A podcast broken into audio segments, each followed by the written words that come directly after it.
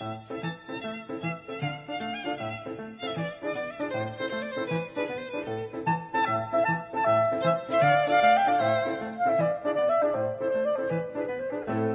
家好，我是许军老师。前段时间呢，关于这个九五后平均在职周期只有七个月的消息啊，使得我们这个人力资源这一个行业在招聘的过程中呢，开始非常关注这些跳槽倾向比较高的求职者。那我们怎么样来鉴别这些跳槽倾向比较高的求职者呢？今天呢，就讲了其中一个呢维度。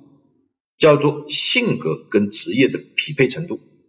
研究就表明，性格跟职业的匹配程度越高，跳槽的倾向呢越低。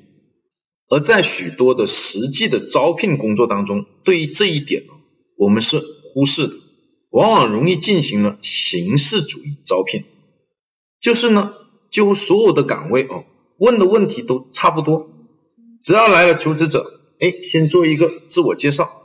你要说说你的优点，说说你的缺点，说说呢你为什么适合这份工作？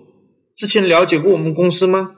哎，说说你之前的比较成功或比较失败的事件等等，这些问题呢都差不多，而且这些问题能不能了解到消费者的性格特征呢？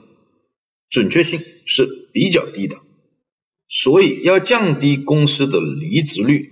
识别跳槽倾向比较高的求职者，必须要在他的性格和职业的匹配上下功夫。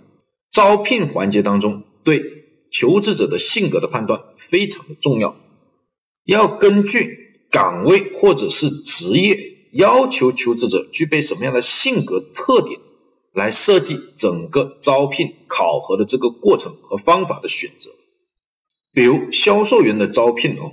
什么样的能做好销售员呢？很多人认为是口才要好，这其实是一个主观的判断。这一点呢，对于销售重不重要？重要，但并不是排在首位的。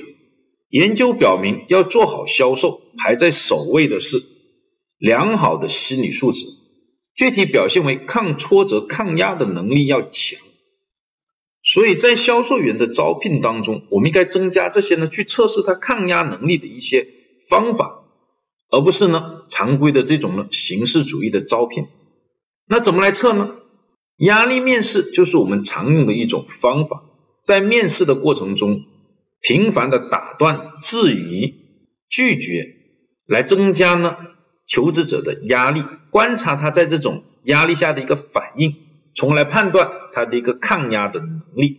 但是要注意，压力面试结束的时候，一定要跟求职者进行解释。这是呢一个面试的一个方法，而不是针对呢他本人，这样才能减轻求职者的误会，避免一些呢不必要的麻烦。第一个维度呢，我们就先讲到这，谢谢大家。